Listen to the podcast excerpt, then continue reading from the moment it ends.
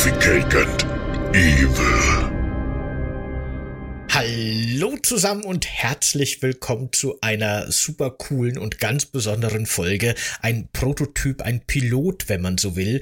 Wir reden heute zum ersten Mal in einer langen und sehr ausführlichen Reihe über ein Spiel und dieses Spiel ist aus besonderen aktuellen Anlässen Resident Evil 4. Michael, der auch mit dabei ist. Hi übrigens, Michael.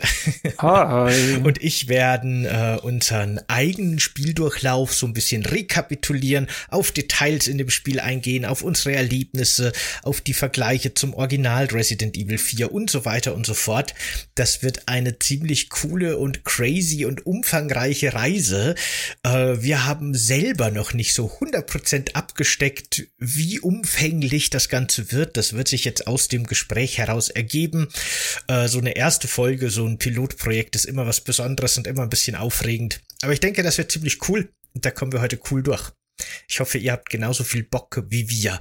Vielen Dank an der Stelle natürlich an unsere BäckerInnen, die uns auf Steady supporten, denn die haben dieses Format freigeschaltet, indem wir auf Steady jetzt tatsächlich sage und schreibe über 100 Euro im Monat Support einnehmen und das ist natürlich ziemlich cool und das feiern wir mit diesem Format. Ich freue mich. Michael, hast du auch Bock? Ich freue mich auch. Ein bisschen Angst, aber die Freude ist größer als die Angst. Und Leute, danke, danke, danke, danke für 100 Euro pro Monat. Ihr seid die Besten und ihr wisst das, aber wir sagen es einfach trotzdem noch mal.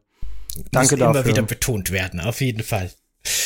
Ach ja, Resident Evil 4. Das war jetzt wirklich ein Spiel, auf das ich mich seit langer, langer Zeit gefreut habe. Ich war sehr gespannt drauf. Ich hatte sehr viele Sorgen auch im Vorfeld, äh, weil ja doch einiges verändert wurde im Vergleich zum Original. Das hat man ja schon in den Trailern gesehen. Äh, und das Original Resident Evil 4 ist, gehört ja wirklich zu meinen absoluten Lieblingsspielen, wenn es nicht vielleicht sogar wirklich mein Lieblingsspiel ist. Das heißt, so ein Remake davon zu machen, ist für mich schon also das ist schon was, was Heiliges, das hier angetastet wurde. Deswegen habe ich das auch wirklich mit Adlersaugen überwacht, das Ganze und genau beobachtet. Und ähm, ja, wie das, wie, wie ich das dann alles empfunden habe, das erfahren wir jetzt innerhalb der nächsten vielen, vielen, vielen Tage, Wochen und Stunden, die dieses Format wahrscheinlich dauern wird. Du warst ja auch ein, oder bist ja auch ein Riesenfan des Originals, ne? Also da sind wir tatsächlich uns einig, dass das äh, ein großartiges Spiel ist. Mein Lieblingsspiel, also mein aller, allerliebstes Spiel ist Silent Hill 2 aus Storytechnik, weil ich ja so ein Story-Spieler bin. Auf der Gameplay-Ebene ist Resident Evil 4 bei mir auch ganz weit oben. Und ähm, Capcom hat ja jetzt schon drei Remakes rausgeballert, aber gerade bei dem war es sehr, sehr spannend, gerade weil Resident Evil 4 ja auch so das eines der besondersten Spiele der Reihe ist. Es ist tatsächlich auch der Metascore-Gewinner mit 94 Punkten. Ähm, dass da, da denke ich mir bei Capcom auch so vorsichtig, was ihr macht, weil das ist das Liebling der Fans und davon Remake zu machen, schwierig. Aber ich bin, ich bin sehr gespannt, was wir alles darüber zu erzählen haben. es landet ja, es ist ja sogar auf Metacritic auf äh, 96 Prozent gelandet äh, zumindest die Original GameCube-Version, ne? da gibt's ja bestimmt von den Versionen wieder Unterschieden. Und ist tatsächlich das am höchsten bewertete Capcom-Spiel überhaupt. Das auch noch dazu. Also ja. nicht nur Resident mhm. Evil, sondern die haben da wirklich einfach so damals 2005 so ein, ein Mahnmal erschaffen, das sie selber seitdem nie wieder erreichen konnten. Und übrigens auch nicht Resident Evil Urvater Shinji Mikami, der ja mit dem vierten Teil sein letztes Spiel bei Capcom gemacht hat und dann mit seiner eigenen Firma Evil Within. Auch seine eigene Reihe konnte nicht mehr an sein, sein Meisterwerk Resident Evil 4 ranreichen. Also das war schon wirklich ein sehr besonderes Spiel für, für alle Beteiligten und auch für die Fans. So ist das. du, wir, wir, wir verlieren uns ein bisschen im Vortalk. du hast Angst, durch die Tür zu gehen, ne? ich suche, ich suche die ganze Zeit nach einer guten Überleitung, wie man dann in, ins Remake kommt. Aber gut, dann gehen wir einfach rein ins Remake, ne? Das ist jetzt eben vor kurzem erschienen, wenn diese Folge online geht.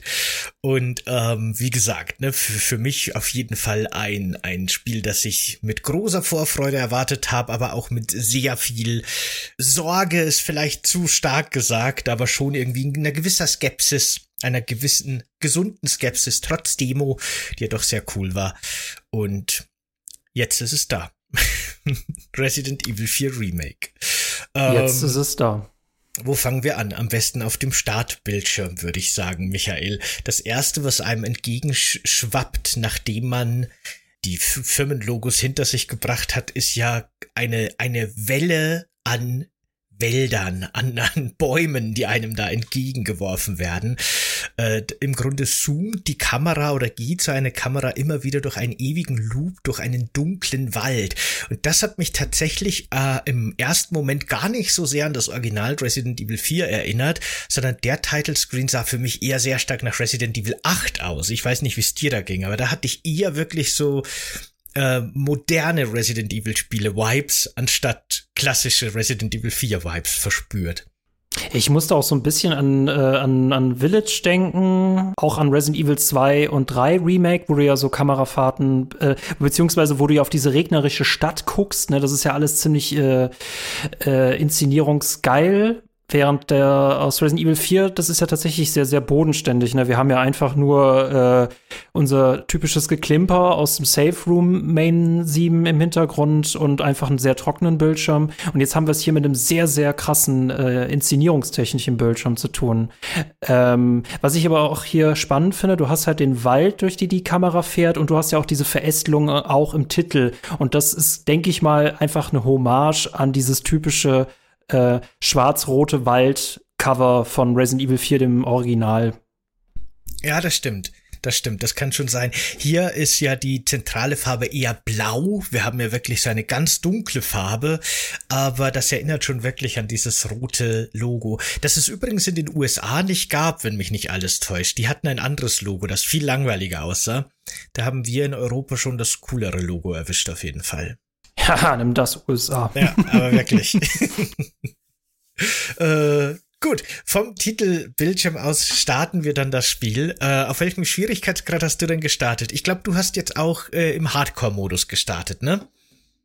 Du nennst das immer Hardcore und das heißt gar nicht Hardcore. Doch, also es heißt hab, Hardcore. Es heißt Veteran. Also bei mir, also ähm, äh, ich habe es für die Review auf dem normalen Schwierigkeitsgrad gespielt ähm, und tatsächlich jetzt für unser Hör, äh, unser das, das was wir gerade im Bestande sind zu machen, habe ich es auf Veteran gespielt. Also zumindest ist es im Deutschen so. Es gibt die drei äh, ah. äh, Schwierigkeitsstufen: assistiert, ähm, normal und äh, Veteran. Und das fand ich auch sehr sehr spannend, weil da ja zu Ergänzungen äh, stehen, äh, für wen sich welcher Schwierigkeitsgrad am besten eignet. Und ich fange egal, ich fange immer erst mit normal an und mache dann beim zweiten Durchlauf erst auf schwer. Ich mhm. hatte auch mal eine Zeit, da habe ich immer auf schwer angefangen, weil ich einfach alle Spiele angezweifelt habe, dass die mir eine Herausforderung bieten. Mittlerweile bin ich nicht mehr so. ja, das kann ich verstehen. Äh, das ist der Unterschied. Ich habe das auf Englisch gespielt, auf Englisch gestellt, auch den Text. Deswegen heißt das bei mir Hardcore. Das finde ich aber interessant, dass Hardcore dann auf Veteran übersetzt wird. Beziehungsweise vielleicht einfach aus dem Japanischen raus verschieden übersetzt in verschiedene ne, Begriffe, wer weiß. Äh, was ich halt bei dem Hardcore- oder Veteran-Schwierigkeitsgrad interessant fand, deswegen habe ich den auch für meinen ersten Playthrough gleich genommen, ist, dass da in der Beschreibung steht, dass das der Schwierigkeitsgrad für die ist, die das Original Resident Evil 4 2005 schon gespielt haben. Und das hatte ich ja im Grunde erst vor drei Wochen gespielt oder sowas, das letzte Mal. Insofern dachte ich mir, das ist genau der richtige Schwierigkeitsgrad für mich. Ob ich das später in einem späteren Passagen bereut habe, das ist eine Geschichte für ein anderes Mal. Dazu kommen wir noch. Aber das war auf jeden Fall erstmal meine Entscheidung für den Anfang der Hardcore-Modus, ja.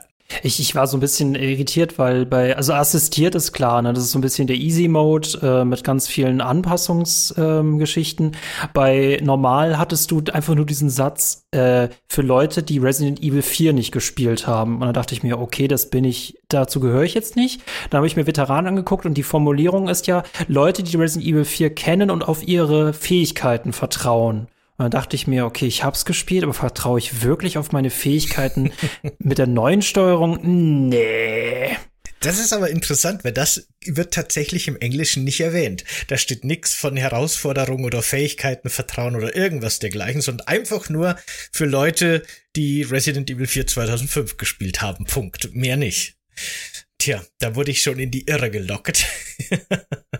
Was hast du von deiner Skepsis? Na gut dann starten wir das Spiel und gleich geht's da schon mit den Unterscheidungen zum Original los. Äh, das Original beginnt ja direkt mit der Autofahrt im Grunde wo Leon mit zwei Polizisten, mit zwei spanischen Polizisten eben durch den Wald fährt. Und hier beginnt gleich am Anfang erstmal mit einer rituellen Opferung, die wir, die wir so, die so im Original überhaupt nicht vorkommt. Wir sehen so einen Opferaltar, wo eine junge Frau mit, mit Wunden, also die blutet, äh, von, von mehreren Priestern in Roben umringt ist. Alle beten irgendwie ein komisches, wahrscheinlich spanisches Gebet. Das ist so Gemurmel, man versteht's nicht. Und dann äh, sieht man, wie eine Axt auf sie niederfährt und Blut rinnt über so ein Religio religiöses Symbol, das vier Hände darstellt. Und das ist gleich mal der Einstieg in das Ganze. Und das finde ich ehrlich gesagt einen komischen Einstieg, weil das entkräftet für mich den zweiten Einstieg, der jetzt dann kommt. Aber da kommen wir noch dazu. Aber das fand ich eine Neuerung, die ich seltsam fand irgendwie. Dass es gleich mal mit so einer rituellen Opferung beginnt das Ganze. Ähm, es ist ja allgemein im Gegensatz zum Original deutlich, deutlich, deutlich düsterer. Also das setzt ja, das Spiel setzt ja sehr viel mehr auf Horror als das Original. Ähm, und ich fand diese Opferung, klar, man will da so ein bisschen Wipe ver versprühen. Es soll so ein bisschen diese Zombie-Sekte herangeführt werden. Es ist aber durchaus irritierend, weil wir es auch mit einem, einer blonden Person zu tun haben. Und ich mir dann zuerst dachte, ist das Ashley, die da gerade geopfert wird? Oder wer ist das überhaupt? Überhaupt. Und das wird auch dann äh, gar nicht mehr kommentiert. Also ich finde sie auch irritierend. Ich habe die Atmo auf jeden Fall mitgenommen, aber für mich hätte die Szene jetzt nicht unbedingt gebraucht. das habe ich mich aber auch gefragt, ob das so ein Red Herring sein soll, ob einem das auf die falsche Fährte locken soll, dass Ashley hier gleich am Anfang geopfert wird. Was, was eine komische Annahme ist, weil man sieht die in den Trailern und man, man weiß natürlich, dass man Ashley finden wird und retten wird und so weiter. Also es wird doch niemand an der Stelle wirklich glauben, dass Ashley jetzt tot ist und dass die Mission jetzt schon gescheitert ist, bevor das Spiel überhaupt beginnt. Aber ja, die sieht ihr wirklich sehr ähnlich und das fand ich auch wirklich komisch. Ne? Wird auch nie wieder erklärt, wie du schon gesagt hast. Komische Szene.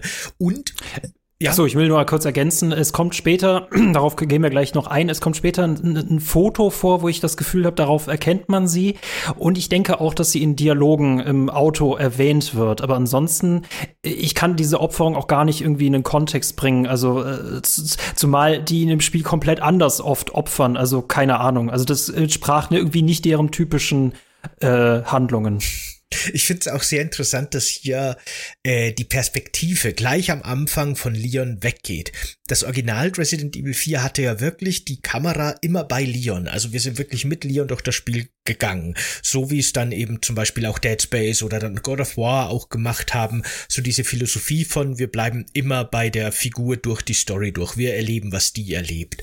Und äh, das hat ja jetzt hier schon in der ersten Szene das Remake gebrochen. Ab jetzt gibt es quasi auch Erzählungen, die von Leon wegführen, was ja tatsächlich im Spielverlauf noch ein, zwei Mal passiert. Jetzt nicht großartig, ehrlich gesagt, aber dieses strikte Konzept von wir bleiben immer bei Leon, das gibt's so nicht mehr. Und das ist halt dann wieder dieser, ne, gehst du als Hardcore-Fan des Originals ran oder kennst du es gar nicht? Ich denke mal, jemand, der das Original nicht kennt, wird es total leichter haben, weil er diese Überschneidungen nicht sieht. Es ist aber auch gerade für einen Hardcore-Fan sehr spannend zu sehen, was ist drin geblieben, was haben sie geändert, was haben sie wie geändert und äh, äh, vieles ist auch einfach einem sehr, wie gesagt, düsteren und sehr realistischeren Vibe äh, geschuldet. Also Resident Evil 4 war, das Original war ein Spiel und das hier ist auch ein Spiel, aber nimmt sich inszenierungstechnisch viel ernster. Mhm. Ja. Genau, das stimmt. Genau, zu einem Punkt, das ich an dem Intro eben noch komisch finde, kommen wir dann später nochmal, wenn wir über das eigentliche Intro geredet haben. Aber jetzt gehen wir, würde ich sagen, weiter zum zweiten Intro, das das Spiel hat. Denn nach dieser Opferungsszene kommt erstmal ein Rückblick. Und das fand ich auch ziemlich interessant. Nämlich ein Rückblick zum Resident Evil 2 Remake. Also Resident Evil 4 Remake zeigt hier ganz deutlich, dass es tatsächlich ein direkter Nachfolger im Grunde von Resident Evil 2 Remake sein will. Das finde ich ganz spannend, weil tatsächlich gab es diese direkte Connection im Original nicht. Das war einfach, ne, das sowohl spielerisch als auch von der Story her und von den Gegnern her, von allem, war das ja wirklich ein sehr alleinstehender Titel, der nur lose eine Verbindung zu Resident Evil hatte. Und hier mit dieser Remake-Reihe quasi, die neu aufgemacht haben, wollen die scheinbar versuchen, da so ein bisschen wirklich das Gefühl von Kausalität und so ein Gefühl von Zusammenhang zu erzeugen. Und ähm, so als netter Funfact nebenbei bestätigt übrigens dieses Intro, dass Leon A Canon ist. Also wenn man in Resident Evil 2 Remake Leon nimmt als Hauptfigur, dann ist das die offizielle richtige Version anscheinend jetzt. Aber das nur nebenbei. Gut, ne, ist auch dem geschuldet, Resident Evil 2, das ursprüngliche, das ist äh, noch aus den 90ern. Resident Evil 4 ist dann halt quasi 2005 erschienen. Man hat dann ja wirklich einen Universumssprung dazwischen, weshalb man diese Figuren ja nicht in einen Kontext miteinander bringt. Jetzt natürlich ist es grafisch viel näher beieinander bei den Remakes und äh, du hattest auch echt das Gefühl von Kontinuität. Die haben wirklich diesen Leon aus Teil 2 halt mitgenommen, während im Original das geführt ist, das ist jetzt einfach ein Bad Boy Leon, der hat mit dem damaligen Polizisten gar nichts mehr gemeinsam. Und ich finde gerade in diesem Intro, und ich weiß nicht, wie es dir geht, es kommt ein neuer Leon vor für Resident Evil 4, aber auch quasi nur in diesem Intro, weil nach dem Intro ist er quasi wieder wie im Original. Also wir haben es hier mit einem in dieser Intro-Sequenz, die quasi so die äh, die Rückgeschichte, also die Vorgeschichte erzählt, mit einem sehr gebrochenen, sehr deprimierten Leon zu tun. Und dieser Eindruck äh, verfliegt später sch schnell und stark. Mhm. Das wird interessanterweise nie wieder thematisiert, dass Leon hier wirklich in dieser Cutscene als sehr gebrochen dargestellt wird. Das fand ich auch sehr komisch. Ich glaube, irgendwie, weiß ich nicht, war da mal was anderes geplant oder wollten die ursprünglich vielleicht mal einen, einen wirklich ernsteren Leon machen und haben dann doch wieder die Actionsprüche eingebaut? Gab es verschiedene AutorInnen-Teams, die einen für die Cutscenes, die anderen für die One-Liner im Gameplay, man weiß es nicht. Aber das stimmt wirklich die Leons haben nicht viel miteinander zu tun. Der Rückblick Leon und der, der Resident Evil 4 Remake Leon. Äh, schön finde ich auch, dass die in diese Rückblicke aber dann zwischen Resident Evil 2 Remake und Resident Evil 4 Remake noch den Leerraum so ein bisschen mit Story gefüllt haben, weil Leon dann eben in ein Spezial-Super-Training geschickt wurde und so weiter, ein militärisches Training. Er hatte überhaupt keinen Bock drauf, aber er hatte im Grunde keine andere Wahl. Und äh, das sieht man auch in den Rückblenden tatsächlich Krauser äh, hier wird nochmal die Verbindung hergestellt, weil die Beziehung zwischen Leon und Krauser, die es ja im Original Resident Evil 4 gibt, auf die eingegangen wird, die kommt ja eigentlich aus einem sehr skurrilen Spin-off von Resident Evil 4, einem Lightgun-Shooter, den wahrscheinlich die wenigsten gespielt haben, der glaube ich in Deutschland sogar indiziert war oder immer noch ist, wenn mich nicht alles täuscht. Und ähm, deswegen ist das wirklich so eine aus dem Nichts kommende Verbindung der beiden Figuren im Original, die hier eben im zweiten Intro schon angedeutet wird. Hier kriegt man so ein bisschen Hintergrundgeschichte noch mitgeliefert. In zwei Sätzen, ne? Aber immerhin. Haben die versucht, das noch so ein bisschen reinzuquetschen. Äh, Resident Evil 4 ist ja tatsächlich mein allererstes Resident Evil gewesen und ich dachte mir, dass ich es bereue, die drei Teile davor nicht zu spielen. Und gerade dieser Krauser-Aspekt, das war so dasjenige, wo ich echt das Gefühl hatte, ich habe irgendwas verpasst. Und das hat man ja trotzdem, wenn man noch alle Teile gespielt hat, weil der halt wirklich so eine Randnebenfigur ist, wo man sich die Frage stellen muss, möcht, muss man den gesamten Hintergrund kennen? Und ich finde, sie haben jetzt im Remake eine gute Lösung gefunden, das so abzuschneiden. Du bekommst alles mit, was du zu dieser Person wissen musst und Punkt. Im Original hatte ich immer das Gefühl, okay, ihr müsstet mir jetzt ein bisschen was erklären. ja die sind halt noch davon ausgegangen, dass jeder, der jetzt Resident Evil 4 spielt und jede natürlich nicht nur die Hauptreihe, sondern auch sämtliche Spin-offs gespielt hat und die Filme und die Comics und sich eingelesen hat in das Ganze. Das ist schlimmer als Marvel, ja. Genau, so ungefähr. Das Resident Evil Gamification Gamification Universe oder so ähnlich. Es ist übrigens super spannend, sich mal diese, den Originaleinstieg anzugucken und jetzt diesen anderen Einstieg. Es wird übrigens das gleiche Theme im, im Autoradio verwendet, aber unabhängig davon, der alte Leon äh, hat das einfach so alles mechanisch runtergeballert. Ne? Äh, Raccoon City wurde zerstört und jetzt bin ich bei einer Spezialeinheit und jetzt soll ich die Tochter des Präsidenten retten. Ja, whatever. Und dieser neue Leon ist ja wirklich gebrochen. Der könnte ja auch noch Klaviermusik im Hintergrund spielen, hat überhaupt keinen Bock da drauf. Das wird ja auch richtig gut inszeniert inszeniert. Äh, wie gesagt, danach bricht es sofort. Also so viel zum Thema Kontinuität, ne, weil im Intro ist es ein ganz anderer Leon. Äh, das ist sehr, sehr spannend äh, gleichzeitig zu beobachten. Mhm. genau, weil dann geht's ja direkt über zu dem, zum, zum dritten Intro des Spiels im Grunde. Jetzt geht erst das Intro aus dem Original los. Leon sitzt mit den beiden Polizisten im Wagen. So ein älterer und ein jüngerer Polizist. Ein älterer mit Schnauzer und ein jüngerer ohne. Deswegen würde ich die gerne als Mario und Luigi von jetzt an bezeichnen.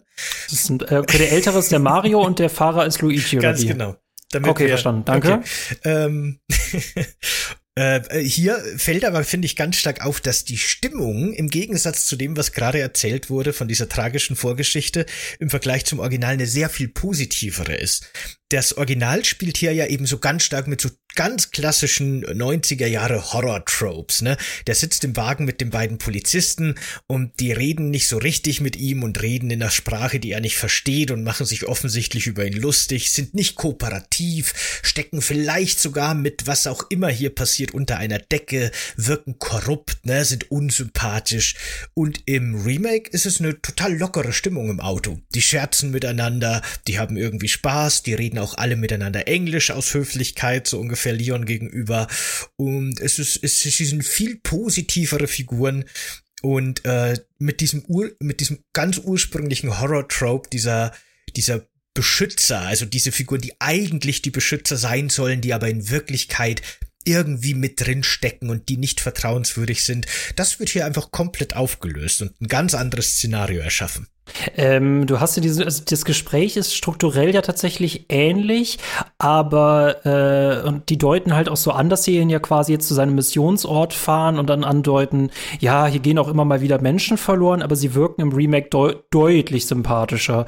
Ich konnte die im Original auch nicht wirklich auseinanderhalten, weil der eine war halt derjenige am Lenkrad und der geraucht hat und der mhm. andere hat sich halt mit Leon unterhalten. Und die, das finde ich, das hast du bei ganz, ganz vielen Figuren, selbst bei so kleinen Nebenfiguren im Remake, die haben jetzt deutlich mehr Dialog deutlich mehr Tiefe und deutlich mehr Persönlichkeit. Also ich kann mich an Mario und Luigi jetzt wirklich erinnern. Für mich waren das damals Klone, die halt beide draufgegangen sind. Ja, und äh, diese Dialoge sind auch gar nicht mehr so trashig. Also du hast echt das Gefühl, dass, dass, dass da wirklich Menschen miteinander reden.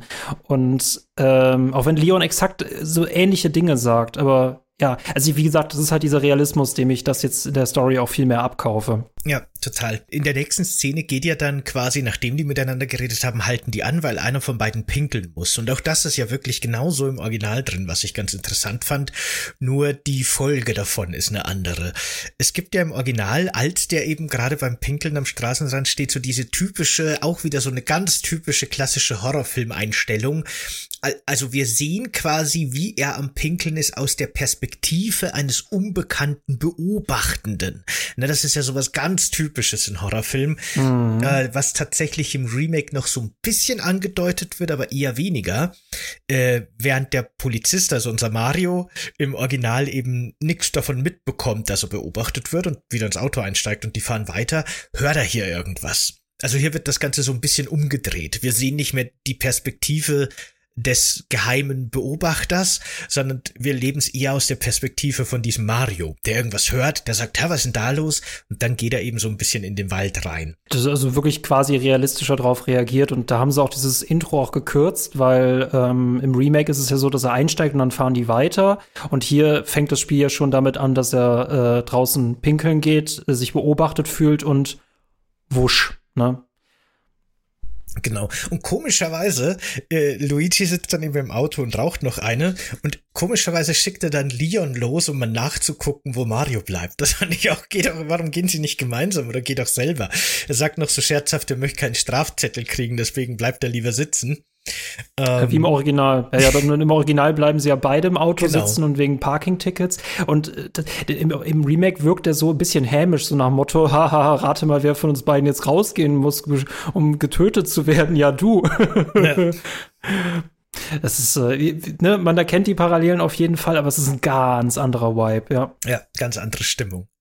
Ja, und dann beginnt tatsächlich das Spiel. Zum ersten Mal dürfen wir die Kontrolle über Leon übernehmen. Und da beginnt auch der Teil, den wahrscheinlich viele im Vorfeld auch schon aus der Demo gekannt haben, weil dieses äh, Intro war in der Demo sehr stark gekürzt. Da hatten wir nur diese Rückblende und dann einen kurzen Einblendungstext quasi, der die Autofahrt beschreibt. Und ähm, hier übernehmen wir jetzt zum ersten Mal die Kontrolle, aber noch eine sehr eingeschränkte Kontrolle. Erstmal dürfen wir nur gehen, sonst nix. Äh, das, das Original startet ja quasi schon mittendrin. Wir sehen gleich die ersten Krähen, die wir für Zielübungen missbrauchen dürfen, die dann auch gleich Gold droppen. Hier ist es erstmal wirklich ein sehr cineastischer Anfang. Wir, wir starten erstmal wirklich in einem sehr dunklen Wald. Der wird von hinten noch so ein bisschen von den Scheinwerfern des Autos äh, beleuchtet.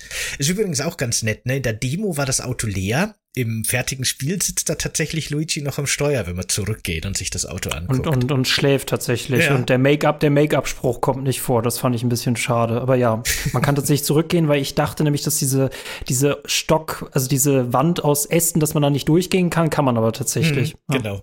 Aber das ist nur so ein kleines Detail, ne? Man, man muss im Grunde dann, weil auch das Auto ist quasi, da ist eine unsichtbare Wand dahinter. Man kann dann nicht mehr weiter zurück. Man muss dann eben durch diesen dunklen Wald gehen und da ist wirklich von Minute eins sofort die Stimmung sehr, sehr dunkel, sehr düster. Es dämmert gerade. Überall stehen so zerfallene Holzstrukturen, die aber schon uralt und total verfallen sind, äh, so eingestürzte Gebäude, so alte Schuppen waren das wahrscheinlich mal. Es sieht einfach überall nach Fäulnis und Schimmel aus. Also es ist sofort eklig und hat mich da tatsächlich auch ein bisschen an Resident Evil 7 erinnert, äh, das ja einen relativ ähnlichen Einstieg tatsächlich hat, wo man auch erstmal um dieses Baker-Anwesen in den Sümpfen schleichen muss. Ähnlich ist es auch hier, nur eben, es, es wirkt im Gegensatz zu Resident Evil 7, wo es so warm, schwül alles wirkt, wirkt es hier eher so kalt und eben so, so modrig ein bisschen. Aber da gibt schon Parallelen, finde ich. Ja, und das, das ging halt im Original, glaube ich, total unter. Du hattest halt immer diese, ähm, diese ersten Hütten, die wirkten ein bisschen verwahrlost, aber ich glaube so, die hatten ja wirklich kaum Details, ne? Und das, das Stärkste war ja wahrscheinlich, dass irgendwo in Kochtöpfen irgendwelche Eingeweide oder irgendwas ekliges drin war. Aber das kaufst du dem Ganzen ja jetzt hier schon ab dem ersten Meter ab, dass hier irgendwas nicht stimmt. Auch wenn auch wenn sie mit sehr wenig Details spielen, hast du trotzdem drei Meter später schon das erste geopferte Tier rumliegen, als ob man es da platziert hätte, also als Warnung, nach Motto, wenn du weitergehst, äh, weißt du schon, was dir blüht die, die wirkt da so ein bisschen deplatziert, finde ich. Also so zu, schon zu früh so ein Warnzeichen einzubauen. Ähm, aber ja, das ist, äh, die, die, machen mit diesen Metern bis zum ersten Haus, machen die weitaus mehr als im mhm. Original. Im Original war es halt einfach nur irgendeine Steppe. Ne, ja, ja, genau. ohne wirklich Atmosphäre. Ja. Dieses tote Reh habe ich als eben wirklich gleich so ein Ritual, so eine Ritualtötung irgendwie wahrgenommen, weil das liegt ja auch irgendwie auf so einem kleinen Podest und dahinter ist so ein kleiner Steinkreis irgendwie und da stehen auch so Kerzen davor. Also das, das hat für mich auch gleich so was Rituelles. Äh, interessant ist auch gleich am Anfang, wenn das Spiel startet, sieht man nämlich rechts neben Leon so ein komisches, schräges Holzkreuz, das sich später noch als quasi so eine simplifizierte Version des religiösen Ordens herausstellt, der hier eben sein Unwesen treibt. Aber das ist quasi schon ganz am Anfang im Bild. Schon in der Cutscene, kurz bevor das Spiel beginnt, sieht man Leon, wie er das ansieht. Ne, das ist schon so das erste Foreshadowing auf diese ganze religiöse Hinter Hintergrundstruktur. Äh, nachdem man an dem Reh vorbeigegangen ist, geht man durch so ein dunkles Gebüsch, das auch so bläulich beleuchtet ist. Das hat mich erstens sehr stark an das an das Gebüsch, diese Bäume aus dem, aus dem Titelbildschirm erinnert. Und zweitens fand ich das auch irgendwie eine schöne Metapher, weil jetzt verlässt Leon quasi so ein bisschen die, die zivilisierte, vielleicht auch die reale Welt und geht quasi in diesen Albtraum hinein. Das ist wirklich wie so ein, also für mich hat's fast gewirkt wie so ein aus Blättern und Ästen gebastelter Geburtskanal oder so, wie Alice, die durch den Hasenbau hindurch ins Wunderland jetzt kommt. So eine Transition irgendwie, so ein Übergang in eine andere Welt. Mm, mega gut. Ähm, Habe ich jetzt so da nicht mehr wahrgenommen, weil ich glaube ich schon äh, dadurch, dass du startest und nach hinten guckst und dann schon alles von, von Ästen verdeckt ist, wusste ich schon, dass ich irgendwie drin bin. Deswegen ähm, Interessant, ja. Aber das wird auf dieser Strecke wird sehr viel damit gespielt, dass wir uns jetzt quasi in die Hölle hinabbegeben, ja. Genau, es, es steigert sich quasi alles so. Und das finde ich eben so komisch, ne? Das ist der Punkt, wo ich das erste Intro mit dieser rituellen Opferung von dieser jungen Frau so komisch finde, weil irgendwie macht das diese langsame Steigerung, die wir jetzt im quasi dritten Intro haben, so obsolet. Weil ich meine, gut, wir beide, ne, wir kennen das Original und wir wissen ja eh schon alles. Aber wenn ich mir jetzt vorstelle, ich gehe wirklich total blank in dieses Spiel rein. Ich habe keine Ahnung, ich bin irgendwie 16 Jahre alt und habe noch nie was von Resident Evil gehört, so ungefähr, dann mache ich doch mit dem ersten Intro diese, diesen ganzen Spannungsbogen und diesen eben Abstieg in die Hölle aus dem dritten Intro so ein bisschen kaputt, oder? Äh, ich finde, Resident Evil ist nicht Silent Hill. Ne? Silent Hill ist die, ist das Spiel mit dem Skalpell. Resident Evil war schon immer das Spiel eher mit dem, nicht mit dem Hammer, aber eher mit der Säge. Und du hast irgendwie das, das Gefühl, dass sie es hier irgendwie allen Leuten recht machen wollten. Ne? Also jeder muss auf jeden Fall gebannt sein. Es gibt dieses, dieses amerikanische Intro mit der Opferung. Ihr weißt, hier fließt Blut, mein Freund. Dann hast du diese Zusammenfassung, die irgendwie storytechnisch notwendig ist, die man streng genommen auch, also man hätte auch vielleicht ein Intro drin lassen können, ne? Und dann hast du dieses dritte. Und von allen dreien finde ich das letzte am besten. Und das hat dann natürlich am wenigsten Wumms. Also du bist schon sowieso so krass in Horror-Vibe. Ich glaube, es wäre stärker gewesen, hätte man damit angefangen. So ohne jegliche Ankündigung. Ich weiß nicht mehr, wie es bei sieben war, aber sieben hat es nicht gebraucht. Ja, Sieben hatte, Sieben ging ja quasi mit dem kurzen Laptop-Telefon äh, oder der, der Videoaufzeichnung von der verschwundenen Frau los. Und dann fuhr quasi Ethan durch so eine Landschaft zur, zur Bakers Farm und hat so kurz erklärt, dass seine Frau verschwunden war, tot geglaubt, plötzlich meldet sie sich wieder und dann ist man im Spiel. Das ist so ein bisschen wirklich der Auto-Anfang äh, aus Resident Evil 4 auch. So kann man vergleichen damit zumindest. Dann fand ich ihn Sieben besser, aber das mhm. sind halt alles so Kleinigkeiten. Ja, genau. Genau.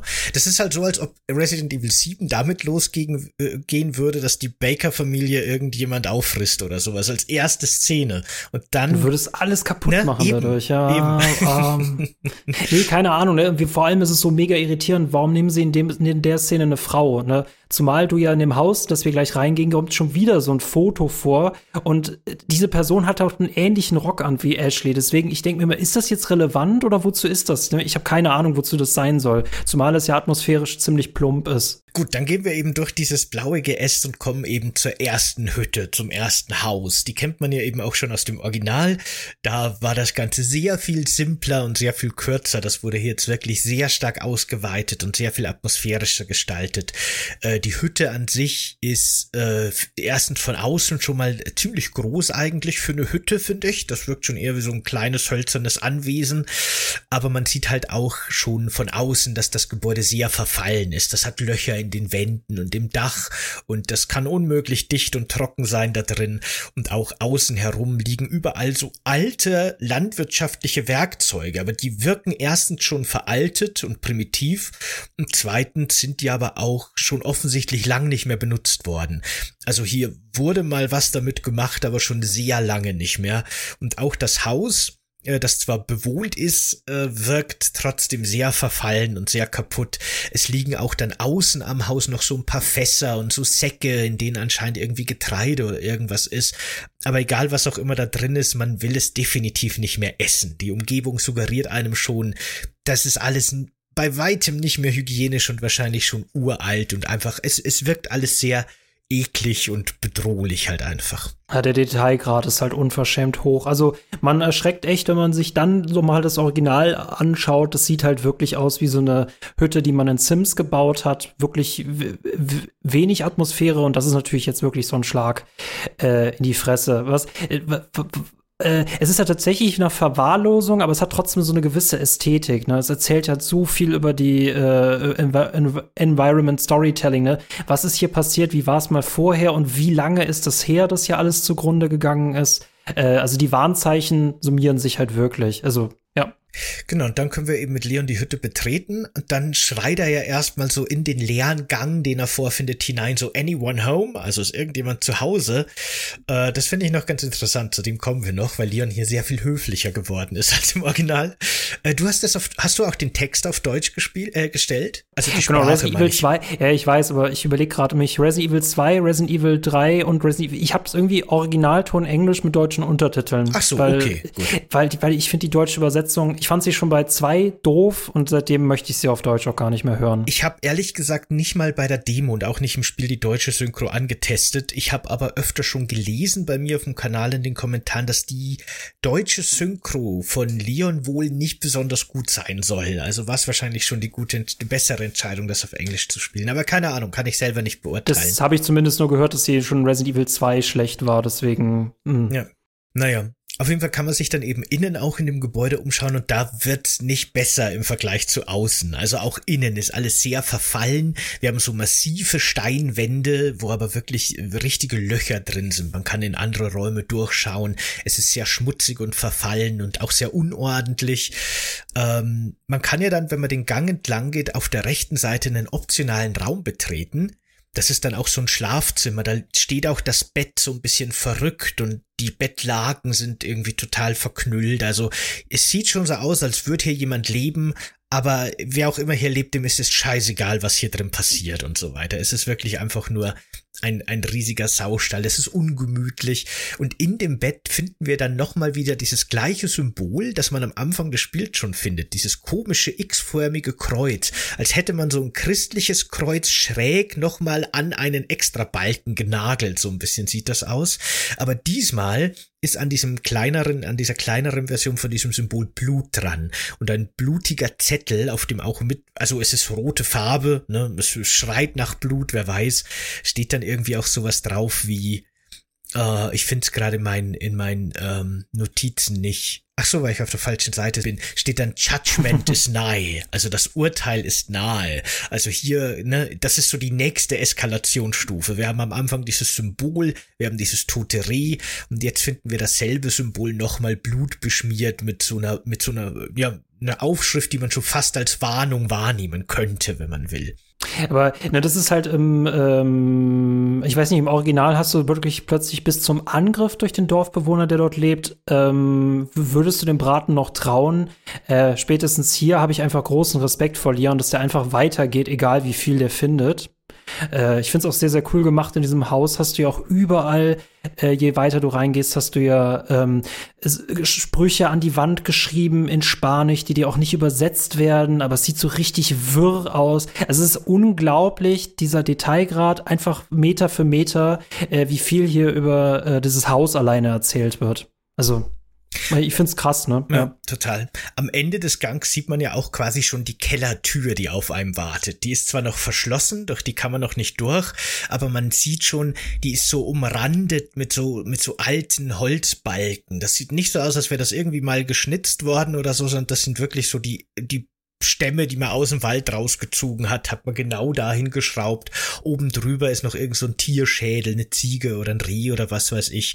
Und eben diese, diese, diese rote Schrift an den Wänden. Also man sieht gleich so, das ist eine Tür, durch die will man nicht gehen. Selbst innerhalb von diesem sehr ungemütlichen Haus und sehr bedrohlich wirkenden Haus ist die Tür quasi nochmal so der Abgrund. Also ne, selbst in diesem Rahmen ist das noch mal eine Stufe drüber.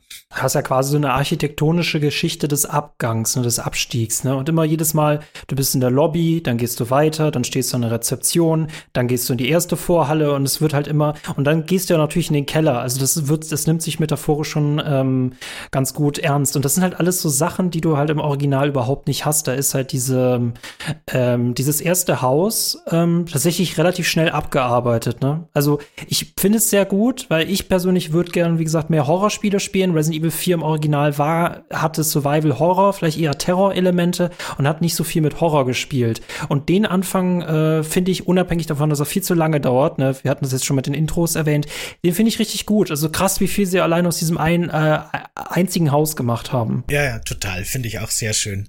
Äh, übrigens so äh, ungefähr, also so links neben der Kellertür ist so ein kleines Kästchen und auf dem Kästchen steht auch eine Schüssel mit verschimmelten Obst. Und ich hab's nicht überprüft, aber ich könnte schwören, genau diese Schüssel steht im Bakerhaus auch schon auf einem Kästchen im Flur. Ich glaube, die haben die entweder sehr originalgetreu nachgebaut oder hier wurde einfach das Asset recycelt, was mich überhaupt nicht wundern würde, was auch Sinn machen würde, aber das fand ich lustig. Die hat mich zumindest sehr stark auch an das Bakerhaus erinnert, dass er auch von der Ästhetik her tatsächlich teilweise gar nicht so unähnlich ist wie diese, wie diese Jägerhütte. Ich, ich äh, muss beim Bakerhaus halt immer, das ist natürlich die, die Vorlage ist halt offensichtlich, dass hier Texas Chainsaw Massacre ähm, äh, nachempfunden worden ist, nur halt in den Sümpfen.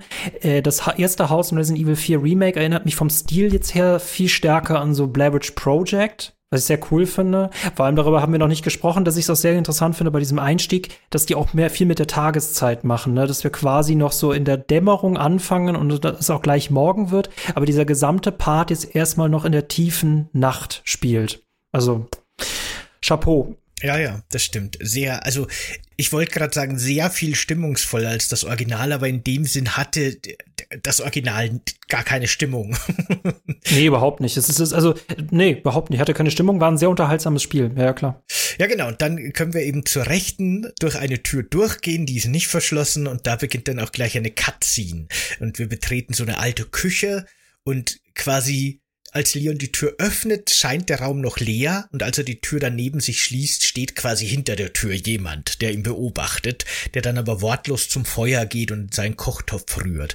Und Leon entschuldigt sich dann quasi fürs Eindringen und redet sogar auch auf Spanisch mit ihm und äh, möchte ihn quasi erfragen, ob er irgendwas weiß. Und dann findet da am Boden aber schon die Marke von dem verschwundenen Polizisten, der pinkeln gegangen ist mit dem Oberlippenbart, der übrigens tatsächlich Mario heißt. Mario Fernandes Castano heißt er mit vollen Namen. Deswegen, die beiden sind für mich eine Mario und Luigi-Referenz, eindeutig. Wo du überall Mario und Luigi drin siehst. Freedom Fighters, Mario und Luigi, Resident Evil 4 Remake, Mario und Luigi. Ich, das könnte, könnte für Staffel 2 irgendwie was, ein wiederkehrendes Motiv sein. Vielleicht. Ja. Aber ich meine, wir sind hier in einem Videospiel und Mario ist quasi so das Urgestein der Videospielwelt. Und diese VideospielentwicklerInnen, die auch in der Videospielkultur bestimmt verankert sind, bauen eine Figur mit einer Schirmmütze, einem Oberlippenbart und nennen den Mario das kann doch kein Zufall sein. Ja, aber ich habe diese Underdog-Vibes trotzdem nicht bei dem Rauchenden, weißt du? Ich mag den wirklich nicht. Das könnte eher Wario sein, weißt du? Das ist nicht Luigi. Also, ja, wer weiß, okay. Äh, was ich spannend bei dieser Szene finde, jetzt auch im direkten Vergleich äh, zum Original. Im Original geht er ja einfach rein, äh, begrüßt sich auch nicht, redet auch nicht auf Spanisch. Das ist dem Original Leon halt komplett egal, weil er alle Probleme eh mit seiner Pistole löst. Und er hält ja auch diesem Dorfbewohner einfach das Foto von Ashley vor die Nase. Und im Remake fragt er einfach einfach nach dem verschwundenen Polizisten. Also es ist halt wirklich deutlich ähm, realistischer. Was man auch merkt ab dem Punkt, wenn der äh, Dorfbewohner angreift, äh, im Original schleicht er halt so Zombie langsam auf ihn zu und Leon sagt, du, äh, bleiben Sie stehen, sonst schieße ich. Und im Remake wird halt sofort draufgehalten und äh, Leon muss sich durch einen es ist kein Roundhouse-Kick, weiß ich gar nicht. Er muss sich durch einen sehr coolen Kick verteidigen. Also sehr, sehr spannend, diese beiden Szenen miteinander zu, äh, zu vergleichen. Ja, total. Es ist ja im Remake eben so, dass äh, Leon seine Waffe nicht mal zieht, weil der Axtkerl steht quasi schon hinter ihm, als er gerade die Marke aufhebt. Und den ersten Schlag blockt er ja dann mit seinem Messer, was ich noch ganz interessant finde, weil ja das Messerblocken ein wichtiges neues Feature ist, das hier in der Cutscene schon mal so ein bisschen angedeutet wird. Und dann den zweiten Angriff, den konnte er, ich glaube, es ist wirklich ein Roundhouse-Kick, und äh, dann fällt ja auch dieser Angreifer, dieser alte Mann mit der Axt, eigentlich ganz blöd gegen die Wand und bricht sich das Genick. Also Leon hat ja hier im Remake nicht mal unbedingt eine Todesabsicht. Also der will den ja nicht unbedingt jetzt töten. Der will ja nur den Angriff abwehren. Aber äh, dafür hat er es sehr fachmännisch gemacht. ja, das stimmt. es wird halt auf jeden Fall so dargestellt, als wäre das eben so ein Gerangel und das Ergebnis ist, dass dieser angreifende alte Mann dadurch stirbt. Ne, und auch schon wie er die Hütte betritt, der ruft ja in den Raum rein, hallo, ist jemand da? Und Entschuldigung, dass ich reinkomme, aber ich suche jemanden. Und im Remake ist halt wirklich so, er geht in das fremde Haus, und sagt, hey, hier, guck mal das Foto und dann nimmt der alte Mann eine Axt in die Hand und dann erschießt er ihn einfach.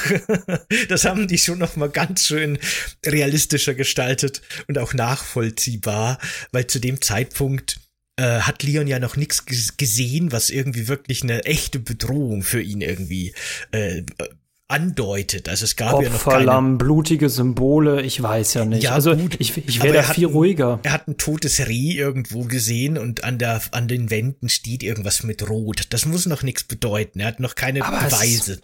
Aber sobald er dann die, die, äh, sobald er dann den Ausweis von, ich finde das auch so total komisch, ne? Er geht auf diese Person zu, haben sie den Polizisten gesehen, der sagt wieder irgendwas mit Lord Sadler, weil die irgendwie nur drei Sätze haben, diese komischen Zombies. Äh, und dann sieht er plötzlich den Ausweis am Boden liegen, auf dem Blut ist. Es ist, wird ja wahrscheinlich, der Mord wird ja kurz vor, zuvor stattgefunden haben und er hält einfach seine Antwort, ne? Aber äh, warum auch der Ausweis da liegt, ne? Als ob die den da oben so ein bisschen gefilzt haben. Mal gucken, was wir davon gebrauchen brauchen können. Also ja, ganz merkwürdiger Tatort. Ja, wer weiß, das stimmt. Ich finde auch, dass Leon an der Stelle sehr langsam schaltet. Der beobachtet diesen blutigen Ausweis, den er da anhält, schon extrem lange. dass auch wirklich der alte Mann sehr viel Zeit hat, sich mit seiner Axt anzuschleichen von hinten. Da schaltet der Elite-Super-Polizisten-Soldatenkerl ein bisschen langsam, als er den findet. Aber gut. Aber er weiß, es ist eine Gegend, in der Leute verschwinden. Jemand verschwindet. Stimmt. Dann sieht er eine Ritu dann sieht er ein geopfertes Tier, dann sieht er irgendwo Blut. Also ich, ich, ich, ich finde, er verhält sich freundlich, aber unrealistisch. Ja, aus der Perspektive hast du recht, da, das stimmt, okay. Es ist nur im Vergleich zum Original halt auch so ein krasser Unterschied, weil im Original gibt's ja wirklich an der Stelle noch keinen noch so kleinen Hinweis. Überhaupt nicht. Eben, da geht er einfach nur in Haus von irgendeinem alten Mann und der hebt dann eine Axt und sagt irgendwas auf Spanisch. Ich glaube, der schlägt auch nach ihm, aber trotzdem, ne, der könnte auch senil sein oder so, man weiß es nicht. So ein super junger, trainierter Elite-Cop muss den jetzt nicht unbedingt zweimal in den Kopf schießen, um ihn abzuwehren eigentlich. Und genau das passiert ja im Original. Also man muss ja auch fair sein. Ne? Dion hatte ja vielleicht gar keinen Tag als Polizist. Also er hat das auch noch nie durchgeführt. Dann hat er so ein Special-Training und der hat ja nicht so viel Praxiserfahrung. Ne? Also kann man ihm ja verzeihen. Aber sie hätten diese Szene auch nicht eins zu eins aus dem Original nachstellen können. Da hätten sie auch, glaube ich, viel, viel Atmo verloren, wenn er jetzt einfach auf ihn zumarschiert ist. So wie sie es hier gelöst haben, wirklich wirklich, wirklich perfekt, auch wenn Leon echt noch mal, da sollte man noch mal ein Personalgespräch führen, ja. Der besiegte alte Mann mit der Axt lässt dann praktischerweise auch gleich einen Schlüssel fallen. Der fällt ihm aus der Hosentasche, äh, liegt dann neben ihn und mit dem Schlüssel kann man auch in den Keller gehen. Aber hast du dich noch mal ein bisschen in der Küche umgesehen, bevor wir in den Keller hinabsteigen? Da ist wie im Original der Kochtopf mit irgendwas Widerlichem drin. Ähm, und ich habe tatsächlich eine, äh, da ist äh, ein Luftloch oder ein Spickloch in der Wand, aber das hat tatsächlich keinerlei Bedeutung. Aber ansonsten, ich war von Details so erschlagen und in meine Mission so vertieft, nee, da hatte ich dann keine Zeit mehr für. ja, genau, der Kochtopf, den fand ich auch ganz interessant. Da äh, habe ich gleich wieder, vielleicht auch nur, weil es in der gleichen Engine gemacht wurde und deswegen ähnlich aussieht, aber da hatte ich gleich wieder so Resident Evil 7 Vibes, äh, wo sich ja relativ früh rausstellt, dass die Baker-Familie Kannibalen sind und menschliche Teile kochen und essen und so Gedärme auf dem Tisch liegen. Und in dem Kochtopf hat man ja auch irgendwie nicht definierbares grünliches Fleisch. Da sind auch noch ganz viel Haare irgendwie in dieser Suppe drin drin. Also es ist super widerlich auf jeden Fall. Und ein Haar in der Suppe. ja, nicht nur eins. Und an dem Tresen an der Seite liegt ja dann auch so ein, so ein toter Hase, wo auch der Bauch aufgeschnitten ist und so Gedärme über das ganze Schneidebrett, auf dem der liegt, rausquillen, der aber offensichtlich nicht weiterverarbeitet wurde und wer weiß, wie lang der schon da liegt.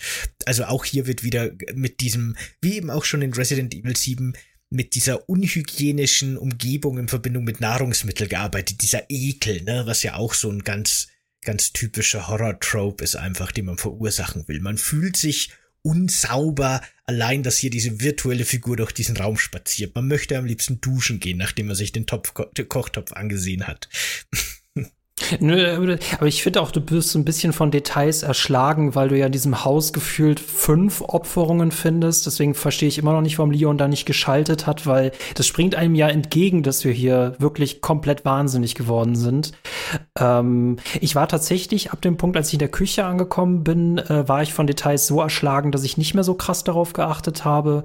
Äh, diesen Raum tatsächlich mit dem Kreuz, von dem du eben gesprochen hast, der ist ja nicht relevant ähm, für die Haupthandlung und bei jedem äh, Durchlauf ignoriere ich ihn jetzt auch einfach. Ich glaube, ähm, das ist schon ein atmosphärischer Hammer, der auf, hier ein, auf ihn, auf der, der auf einen einschlägt. Ich finde aber, äh, das erschöpft sich auch so ein bisschen, äh, weshalb ich es auch gut finde, dass das ganze Geschehen dann in den Keller äh, transportiert wird. Aber der Raum hat mich dann nicht mehr so krass mitgenommen. Im Original ist es ja der einzige Raum, den man findet. Hier geht er, glaube ich, sogar fast ein bisschen unter. Uh, ja gut, dann gehen wir doch in den Keller als nächstes, würde ich sagen. Dann durchschreiten wir jetzt diese Tür, die sich selbst in diesen ungemütlichen Raum noch ungemütlich anfühlt. Ähm, wenn man da die Tür öffnet, ist auch gleich mal neues Feature, das vorgestellt wird, das es im Original ja auch nicht gab. Wir betreten nämlich erstmal komplette Dunkelheit und Leon schaltet seine Taschenlampe an. Und dann hat man auch wirklich so ganz typisch Horrorspielmäßig diesen Lichtkegel, in dem man was sieht, drumherum ist Dunkelheit. Und äh, schön finde ich hier auch, dass man ja dann gleich mal eine Treppe nach unten geht und von der Decke an dieser Treppe hängt ganz viel Zeug. Da hängen teilweise irgendwelche Tierknochen, Leichenteile, also Tierleichenteile noch, äh, abgetrennte Flügel und sowas, alles Mögliche. Aber eben auch an so langen Ketten diese gleichen Symbole, die wir schon aus Holz gesehen haben, aber diesmal einfach aus, aus drei Nägeln, die aneinander gebunden sind. Und da wirft quasi Leons Taschenlampe gleich so den Schatten von diesen Symbolen an die Wand hinten in groß. Das fand ich nochmal ganz schön, dass hier eben wieder nochmal verstärkt mit dieser gleichen Symbolik schon von Anfang an äh, gespielt wird. Äh, wir haben quasi nochmal dieses Los Illuminados Zeichen, wie es sich später herausstellt, dann hinten ganz groß an die Wand geworfen durch die Taschenlampe zwangsläufig, wenn man die Treppe runtergeht. Das fand ich auch nochmal ein schönes Detail. Ich will ja echt kein Miesepeter sein, aber ich finde so, äh, man ist so vom ersten Eindruck von draußen total geflasht, dann ermüdet es sich, weil es ja wirklich so viel auf einmal ist. Also ich, ich hatte, ich hatte stellenweise echt das Gefühl gehabt, dass sich die, ähm, die Las Plagas sich gedacht hatten, wie, wie, wie können wir das Touristen abschreckender machen für die Leute? wir sollten einfach überall Symbole und überall Opfer anbringen. Es wird echt ein bisschen viel, ne? Weil äh, du hast oben das Thema mit den Eingeweiden, dann hast du halt dieses Thema mit dem Keller und dann fängt an, mein Auge für sowas blind zu werden, auch wenn überall Symbole rumhecken. Ne? Also ich habe schon permanent gesehen, aber dann fällt es mir nur noch auf, wenn es noch mal krasser in Szene gesetzt wird. Mhm. Deswegen aus diesem Keller nehme ich halt nur noch mit, dass da noch mal äh, äh, geopferter Stier drin ist. Also die Leute tun mir echt leid, die da für Lord Sadler arbeiten. äh, und natürlich auch der Grund, warum wir in diesen Keller äh, gegangen sind. Genau. Dieses, dieser komische Kadaver, der da auf so einem kleinen Tisch liegt, das äh, wirkt aber auch gleich wieder so nach ritueller Opferung. Ne? Da haben sie, finde ich, im Grunde so dieses Reh. Ich glaube, das ist so ein bisschen, falls jemand im Intro an dem Reh vorbeigelaufen ist, machen wir hier noch mal eine ähnliche Szene, weil da liegt liegt dann eben noch mal so ein, so ein gehäuteter Torso. Man kann nicht genau zuordnen, was es ist. Wahrscheinlich wirklich eine Kuh oder so. Und da ist so ein Tuch drüber und auf dem Tuch steht wieder irgendwas geschrieben in, in Blutschrift und auch wieder Kerzen am Rand. Also das hat wieder so was Religiöses auf jeden Fall. Also subtil ist es nicht. nee, das auf keinen Fall. Das ist schon echt verschwenderisch. Also es funktioniert trotzdem noch, aber es ist echt zu viel eigentlich. Da fand ich, glaube ich, den Einstieg mit äh, aus Village äh, der ja auch ähnlich ist im Dunkel mit der Hütte. Das fand ich, ähm, ich, ich denke besser, weil auch erst relativ spät mit Blut gearbeitet wird. Und sobald wir die Küche erreicht haben, sind wir eigentlich in Hab-8-Stellung, während Leon immer noch nicht checkt, wo er gerade ist, aber ja. ja. Ähm, genau dann, dann gehen wir im Keller eben durch so einen Vorhang, der dann auch wieder die nächste Cutscene auslöst. Und da findet Leon dann eben letztendlich die, die Leiche des verschwundenen Polizisten. Das finde ich auch ganz nett, weil in dem Keller kündigt sich das schon so ein bisschen an, weil während man in dem Keller durchgeht, der auch so ein bisschen verwinkelt ist, hört man schon immer so komische Störgeräusche und so Funkgeräusche. Mm, das haben sie gut gemacht, ja. ja. Und man nähert sich den Geräuschen und dann sieht man eben die Leiche von Mario mit einem aktiven Funkgerät noch auf seiner Uniform Form und man hört schon, man kann nichts verstehen. Also selbst wenn man Spanisch könnte, wahrscheinlich nicht wirklich, aber man hört schon äh, Luigi, der wahrscheinlich am anderen Vario. Ende ist, oder Vario oder war Luigi dann, ist in, in Distress. Der, dem geht's auch nicht gut. Der hat auch irgendwie Probleme. Leon versucht mit dem Kontakt aufzunehmen, aber scheinbar hört er ihn nicht mehr und dann ist das Signal weg. Und äh, da deutet sich schon das nächste Debakel an. Mario war erst das erste Opfer. Ey, was ich aber dafür, dass die Grafik so hochauflösend ist, habe ich die Todesursache nicht ganz verstanden von Mario, der da auf dem Boden liegt. Du siehst ja, dass der quasi irgendwie im Brustbereich aufgeschlitzt worden ist, aber dann hast du auch so eine komische rötliche Umrandung um den Hals. Und ich wusste nicht, ob man ihm jetzt die Kehle geöffnet hat, weil dafür sah es echt so ein bisschen schlecht aus als ob man da einfach nur mit einem roten Stift drüber gemalt hat. Äh, sonst wüsste ich aber auch nicht, woher das kommt, also ob er erwürgt worden ist. Also auch das lässt mich ein bisschen verwirrt zurück. Ich weiß nicht, wie du das empfunden hast mit deinem ähm, äh, Kriminalstudium. Also ich, ich war auch, meine Interpretation ist, dass ihm die Kehle aufgeschnitten wurde, aber es ist tatsächlich nicht schön gemacht, ne? Da ist wirklich einfach nur so eine rote Textur an seinem Hals entlang. Es sieht einfach aus, als wäre ein bisschen schmutzig. Aber die Kamera zoomt auch noch so auf seinen Hals hin, als ob sie einem das zeigen wollte. Ich verstehe es auch nicht ganz. Wenn ich da an das Resident Evil 2 Remake denke, wo man mit Leon dann im Polizeirevier in so einen Seitengang geht und dann findet man da seine erste Leiche, dann ist das wirklich ein teilweise aufgefressener halber Mensch, der da liegt, mit einem unglaublich widerlich schönen Detailgrad, was die, die, die Zersetzung und die Abnutzung und die Zerstörung im Gesicht und im oberen Brustkorbbereich angeht. Also wirklich mit, mit Haut und Fleisch und Knochen in, in super detaillierten Ebenen. Und dagegen haben wir hier bei unserem toten Mario halt wirklich eine schwammige rote Textur über seinem Hals laufen. Ich habe es auch nicht ganz verstanden, was genau und sie damit sagen wollen. Ich würde sagen, die haben entweder die Kehle aufgeschnitten oder er wirkt, ja genau. Irgendwas ist mit Die haben Hals. alles gemacht. Wer weiß. Diese, diese, diese, diese Sekte macht halt alles, ne? Hast du das Komplettprogramm. Du wirst getötet, du wirst rituell geopfert, dann wird aus dir Suppe gemacht. Ja. nee, deswegen, da fand ich den Gore-Aspekt und das fand ich interessant bei Resident Evil 2 hast du ja wirklich beim Remake, da haben sie Gore richtig gut eingesetzt. Nachher hat es dann wieder stark nachgelassen, aber für den Anfang war es echt gut.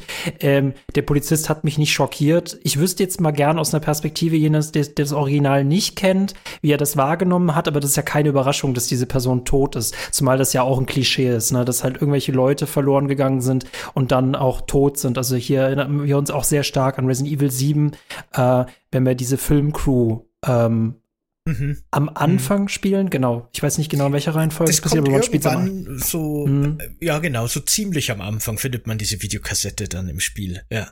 Ich weiß jetzt schon, dass wir für diesen Detailgrad bei der Tötung von Mario äh, von, Leu von manchen Leuten wahrscheinlich gehasst werden. Jetzt hört auf zu meckern. Naja. Aber Leute, schaut's euch an, das ist echt nur so ein roter Stream. Was ist denn da bitte passiert? Ja. Also das, das, Das ist für da, also so wie ich die Las Plagas kenne, haben sie da echt schlampig gearbeitet. Also, hm. Das stimmt, finde ich auch. Was ich noch ganz interessant finde, ist, im Grunde gibt es in abgewandelter Form diese ganze Geschichte mit dem Keller und dieser, dieser ganzen Stimmung und so weiter schon irgendwie auch angedeutet in Resident Evil 4 Original. Also ich finde zumindest, die haben da aus einer winzigen optionalen Szene wahnsinnig viel in der Neuinterpretation rausgeholt, weil nachdem Leon im Original den, den alten Mann getötet hat mit seiner Axt, kann man quasi äh, in dem Raum hinter der Küche rechts vorbei an der Treppe gehen, statt sie gleich hochzulaufen. Und da ist unter der Treppe so eine kleine Nische, wo so ein paar Totenköpfe gelagert sind. Menschliche Totenköpfe und ein paar Kerzen. Und das ist so der Moment im Original, wo man sagt, okay, hier ist irgendwas rituelles Menschenopfern, man weiß es nicht, crazy shit unterwegs. Und diesen kleinen Aspekt und diese kleine Information haben die quasi im Remake halt einfach über zehn Minuten ausgeweitet. Stimmt nicht, es sind nur vier Minuten oder so, aber trotzdem. Das fand ich schon witzig. Diese Kiste mit den Totenschädeln, das ist aber auch schon richtig schön dosiert. Ne? Du hast zuvor gar nichts und dann kriegst du es rein. Äh, bei diesem Anfang im Remake schockt mich halt irgendwann gar nichts mehr. Äh, was ich total spannend finde, im Original ist es ja so, dass beide Polizisten ja im äh, das Wario und Waluigi, im, wir, wir bringen sie alle durcheinander. Irgendwann sitzt auch Peach plötzlich in diesem Auto.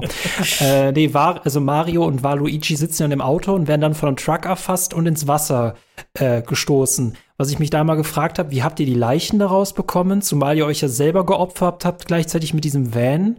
Und ähm, genau, hier erfahren wir halt nicht, also hier erfahren wir halt, dass unten eine Leiche ist und dass sie sich auch noch Waluigi geholt haben. Hat mir das Original nie beantwortet, aber gut. Ja, das stimmt. Das war ein bisschen komisch. Wenn wir dann den Keller verlassen wollen, dann geht's ja quasi richtig los. Jetzt ist so ein bisschen der Stimmungsaufbau beendet und jetzt beginnt das eigentliche Spiel. Jetzt ist die Kacke am Dampfen, weil auf dem Rückweg hört Leon dann schon komisches Gepolter und er denkt sich, na nu, was ist denn jetzt los? Und wenn wir dann mit unserer Taschenlampe und unserem kleinen Lichtkegel ums Eck leuchten, die Treppe hoch, dann sehen wir schon, wie der getötete, anscheinend getötete alte Mann mit gebrochenem Genick die Treppe runter stolpert und äh, mit ausgestreckten Armen versucht nach Leon zu greifen. Das ist ein Moment, der schon sehr früh in einem Resident Evil 4 Ankündigungstrailer verheizt wurde. Das ist ein Moment, den wir wahrscheinlich alle in der Demo auch hundertmal erlebt haben. Ich habe übrigens mal geguckt, ich habe die Demo tatsächlich fast zehn Stunden gespielt, ey. für, Du bist so verrückt und Minuten verrückt ist noch. Untertrieben. ja, für zehn Was Minuten bist du für ein Fanboy? Ist das schon ganz schön viel. Boah, ich habe sie einmal gespielt und ich werde mich gleich für ein paar Aussagen entschuldigen, aber ansonsten, ach, du bist doch verrückt. äh, genau, aber abgesehen davon, dass wir alle wahrscheinlich die Szene schon kannten und ich zumindest auch schon sehr übersättigt war davon, ist das eigentlich schon eine ziemlich geile Szene.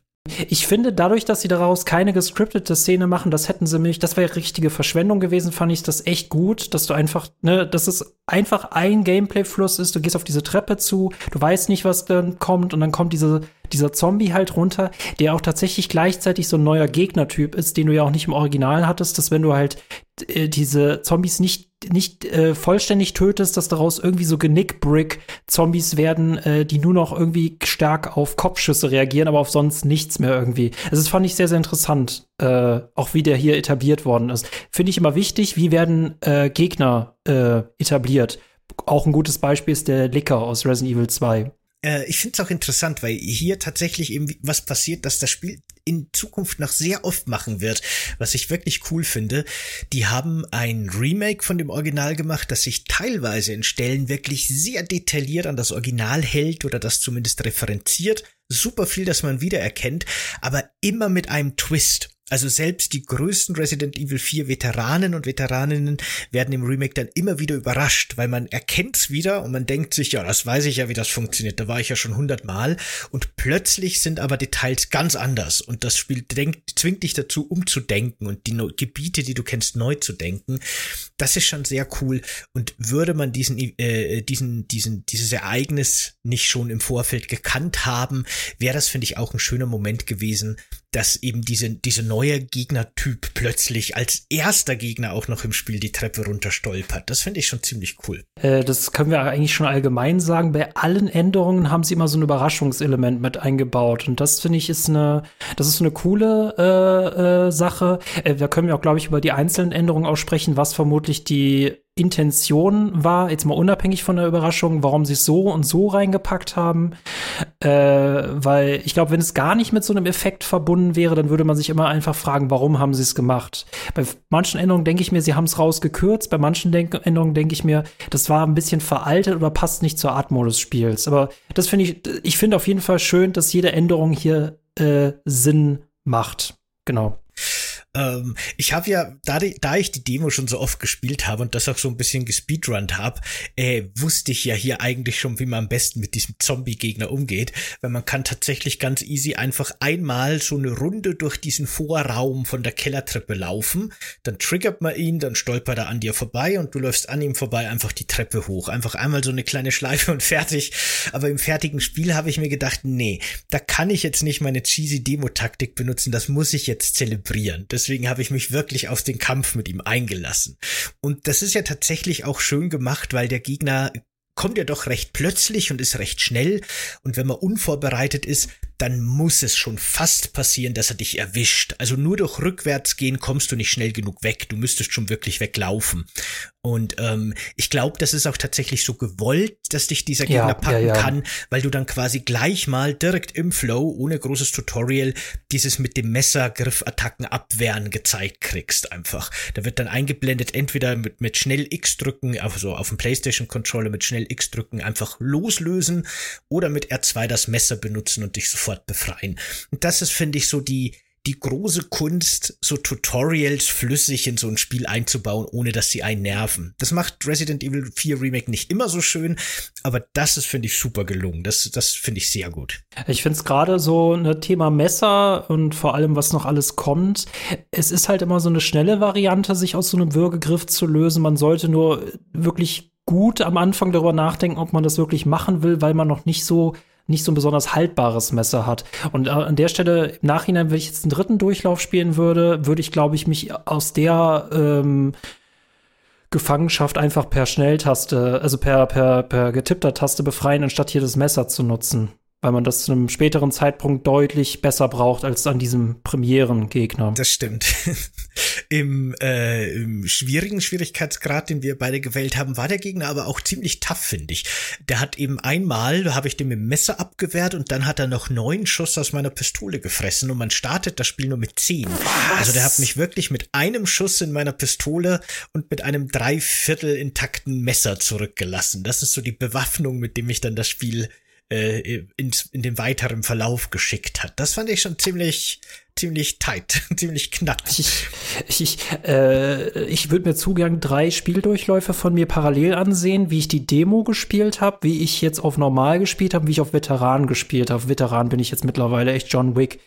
Ähm, über die Steuerung haben wir uns noch gar nicht unterhalten, aber ich glaube, also ich habe mich sowohl in der Demo als auch in einem normalen Spieldurchlauf nicht mit Ruhm bekleckert und jetzt bei Veteran hat er, glaube ich, drei Kopfschüsse gefressen dann habe ich ihn abgewehrt, dann lag er auf dem Boden und dann habe ich nochmal auf ihn drauf geschossen.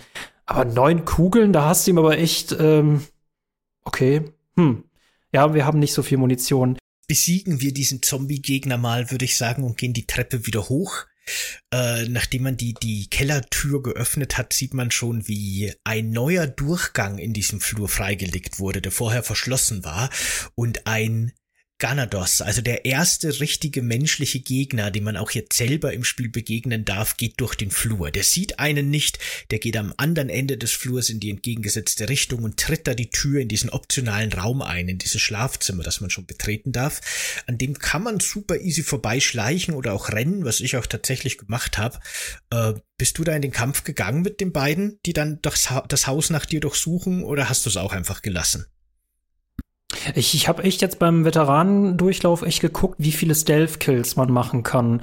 Und äh, den kann man tatsächlich, den allerersten kann man nicht stealthen, weil sobald du ihm hinterherläufst, äh, dreht er sich halt irgendwann automatisch um. Das finde ich manchmal so ein bisschen schade, weil er dann quasi vom Spiel einen Hinweis bekommen hat, Achtung, hinter dir ist der Spieler oder die Spielende, dreh dich mal um. Äh, den ersten habe ich, äh, den habe ich abgeknallt, um das einfach zu üben, weil ich mich auch hier im ersten Durchlauf nicht mit Ruhm bekleckert habe. Ähm, und der andere geht ja tatsächlich in den Raum. Und was ich schade finde, der zweite ist ja so ein Axtwerfer, der kommt nicht hinterher, wenn du dann quasi so zum Obergeschoss gehst. Der wird an dieser Tür abgehalten und dann kann der quasi nur noch Äxte durch die Tür durchwerfen, aber hinterher kommt er nicht. Und wenn du ihn in Ruhe lässt, bleibt er auch einfach im Raum und ähm, ja, macht mal wieder eine, eine Opferung oder so, keine Ahnung. ja, die beiden sind auch echt nur so Showgegner. Die droppen ja nicht mal Loot, wenn man die besiegt hat. Also das, der, der Zombie im Keller auch schon nicht, aber so die ersten drei Gegner sind wirklich nur zur Show. Die funktionieren nicht mal nach den eigentlichen Regeln, den diese, diese, diese Figuren dann im späteren Spielverlauf eigentlich folgen würden. Das sind wirklich sehr, ja, ich würde sagen, soft gescriptet ist auch ihr Verhalten. Also die sind schon wirklich so ein kleine, kleine Vorführgegner. Deswegen habe ich die auch beide stehen lassen, weil ich wusste, das bringt mir nichts. Ich verschwende nur Messer oder Munition und bin dann einfach rechts durch diese Geheimtür, habe noch das kleine Kästchen geöffnet, äh, in dem ja ein Heilkraut noch drin ist. Tatsächlich hat mir der noch eine Axt hinterhergeworfen, aber zum Glück nicht getroffen. Und dann bin ich die Treppe hoch und dann war es das auch für mich mit den beiden. Äh, wie siehst du das allgemein? Äh, Gegner auslassen oder nicht? Weil es ist, äh, für mich ist es nicht unbedingt die feine Englisch, also ich kann die auch einfach stehen lassen. Es gibt so, glaube ich, bestimmte Spielende, die können das nicht. Jeder Zombie verdient es, äh, gekillt zu werden. Äh, wie siehst du das? Ich bin ein Aufräumer eigentlich in solchen Spielen. Ich, so habe ich dich auch eingeschätzt. Ich, ja. ich bringe jeden einzelnen um. Das mache ich auch als allererstes. Man könnte ja viele von den Gebieten, die später kommen, wirklich so durchspielen, dass man im Kampfverlauf schon die Options Missionen, die man, äh, Quatsch, die Missionen, die man hat, nicht, wie komme ich denn auf Option? Die Missionen, die man hat, erfüllen kann und dann das Gebiet wieder verlassen kann, bevor alle getötet sind. Äh, ich mache es aber immer so, dass der Kampf für mich erstmal die die oberste Priorität hat. Ich versuche eigentlich immer die die Gebiete zu reinigen und dann, wenn alle Gegner besiegt sind, wenn die Kampfmusik aufgehört hat, dann beginnt das gemütliche Looten und Umsehen. Also normalerweise würde ich immer alle umbringen, aber weil ich eben auch aus der Demo schon wusste, dass das quasi keine richtigen Gegner sind, die, die bringen mir auch nichts, wenn ich die töte, die sind nur Ressourcenverschwendung, habe ich die ausnahmsweise leben lassen. Das sind wahrscheinlich die einzigen beiden Ganados, die mir durch die Lappen gegangen sind im ganzen Spiel.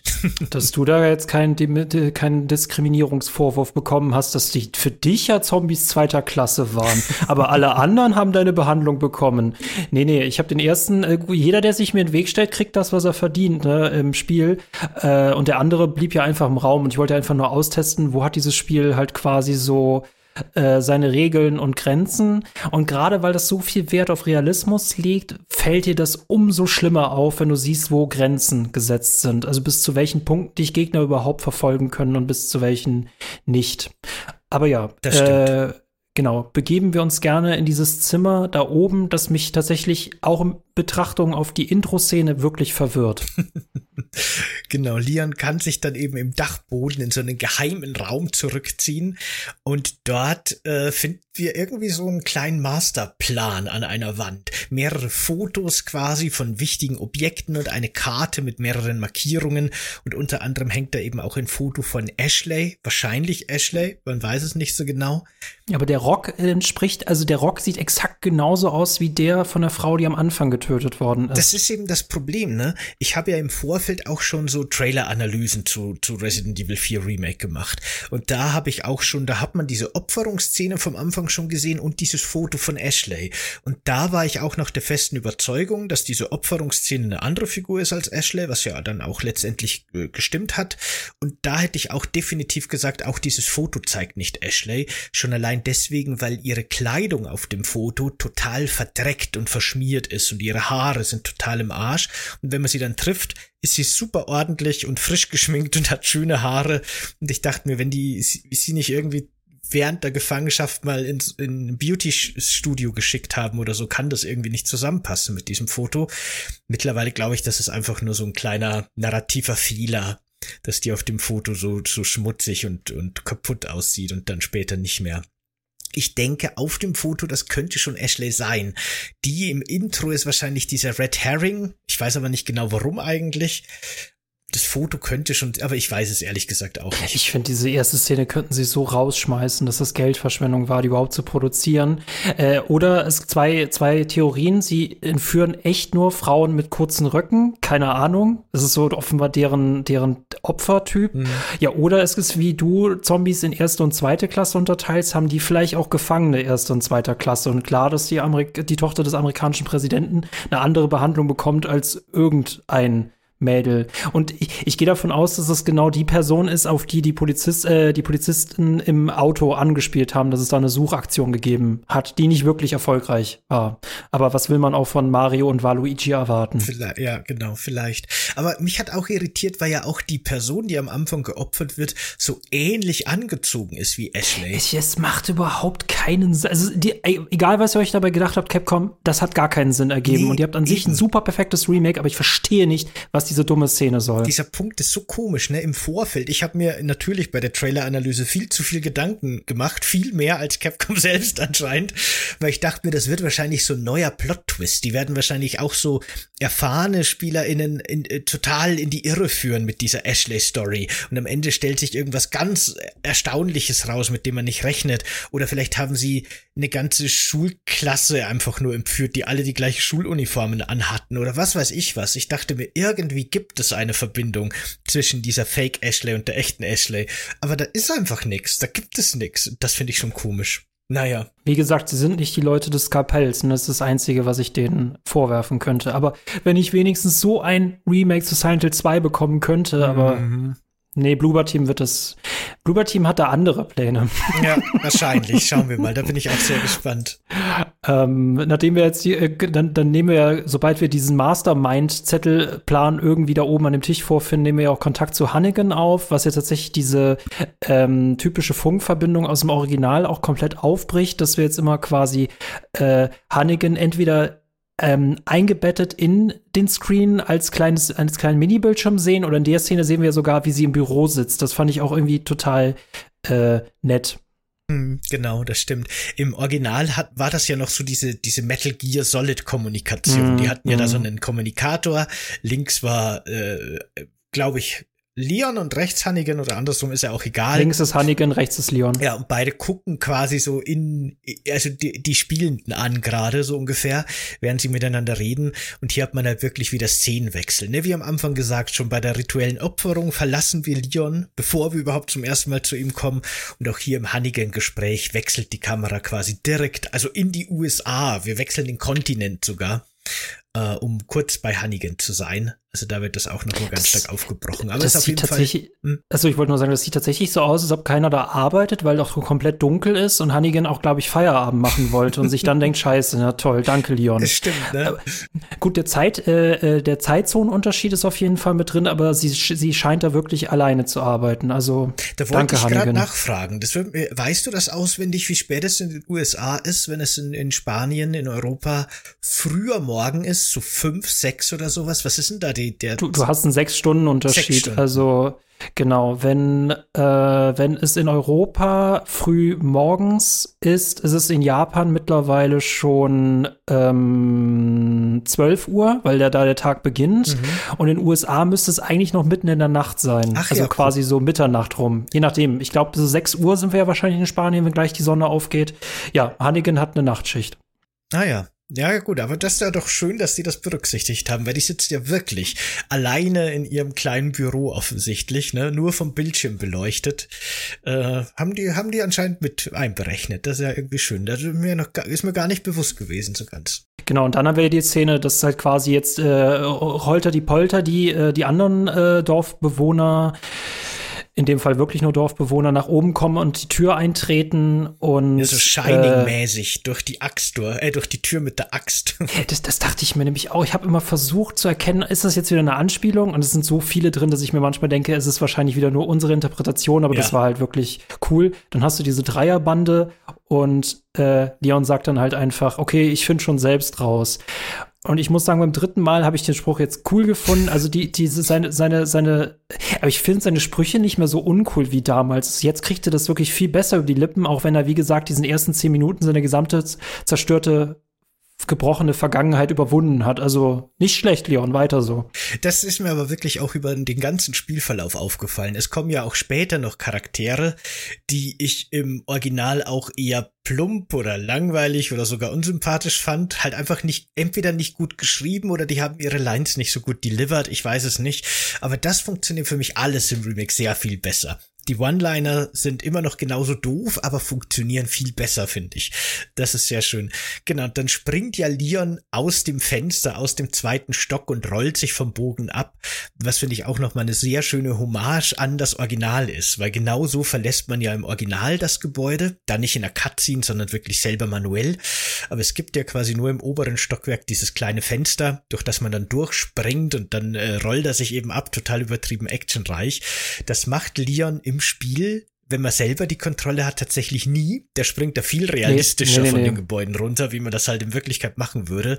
Aber dieses eine Mal im Intro haben sie quasi dieses aus dem Fenster, die, die aus dem Fenster Springanimation aus dem Original kopiert. Das fand ich schon nett. ich denke mir bei jeder dieser Hommagen, also je nachdem, ne, das, es wird ja nicht direkt gesagt, aber ich habe immer irgendwie das Gefühl, wenn sie so da sind und so quasi an uns, an die Hardcore-SpielerInnen adressiert sind, ist es immer so nach Motto, ja, wir wissen, aber aber diese Zeiten sind vorbei. Und das denke ich jedes Mal, wenn sowas passiert, ja, diese Zeiten sind vorbei, aber wir fanden sie auch cool. Als hätte dieses Spiel seine Pubertät verlassen und ist mittlerweile erwachsen geworden. Ach ja.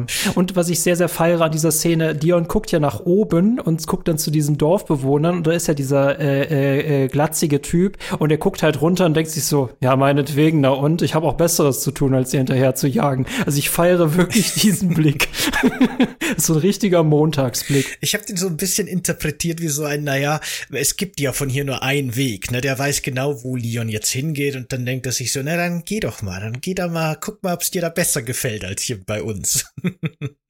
Ich, ich würde echt gern wissen, was in deren Gehirnen passiert und ob er dann quasi wie so ein Sims von Lord Settler den Befehl bekommen hat, Leon töten und das dann quasi so diese, diese, was auch übrig ist an Intelligenz, kann Mission nicht ausführen. Wechsel wieder zum Standardprogramm zurück. Vielleicht, ja, kann auch sein. Ja gut, ich weiß nicht, Michael, wollen wir hier für heute vielleicht einen Schlusspunkt machen? Das ist das, was ich eben angedeutet habe, weil der Weg bis zum Dorf tatsächlich noch sehr viel passiert genau. und in genau. unserer Geschwindigkeit werden wir das heute nicht erreichen. Aber Leute, wir haben es immerhin aus diesem Haus geschafft. Ja, ziemlich cool. Und da gab's ja auch wirklich viel zu sehen. Und auf dem Weg zum Dorf und auf dem Dorfplatz wird's auch noch mal wahnsinnig viel zu besprechen geben. Wir können ja jetzt mittlerweile unser Inventar öffnen. Da gibt es super viele Entdeckungen allein von den drei Items, die man da standardmäßig drin hat, über die reden kann, über die Kampfmechaniken und wie alles so noch den, den weiteren Verlauf des Spiels, äh, wie sich alles entwickelt. Das ist super spannend, finde ich. Da gibt es noch wahnsinnig viel zu besprechen. Wenn ihr Bock auf das Format habt, wenn euch diese Folge heute gefallen hat und wenn ihr mehr hören wollt, dann schaut gerne auf Steady vorbei, denn dort wird diese Reihe jetzt weitergehen für unsere BäckerInnen Äh, ab fünf Euro im Monat erhaltet ihr unter anderem eben dann Zugriff auf diese Reihe, indem wir das Resident Evil 4 Remake sehr detailliert besprechen werden und auch über unsere persönlichen äh, Erfahrungen noch reden werden.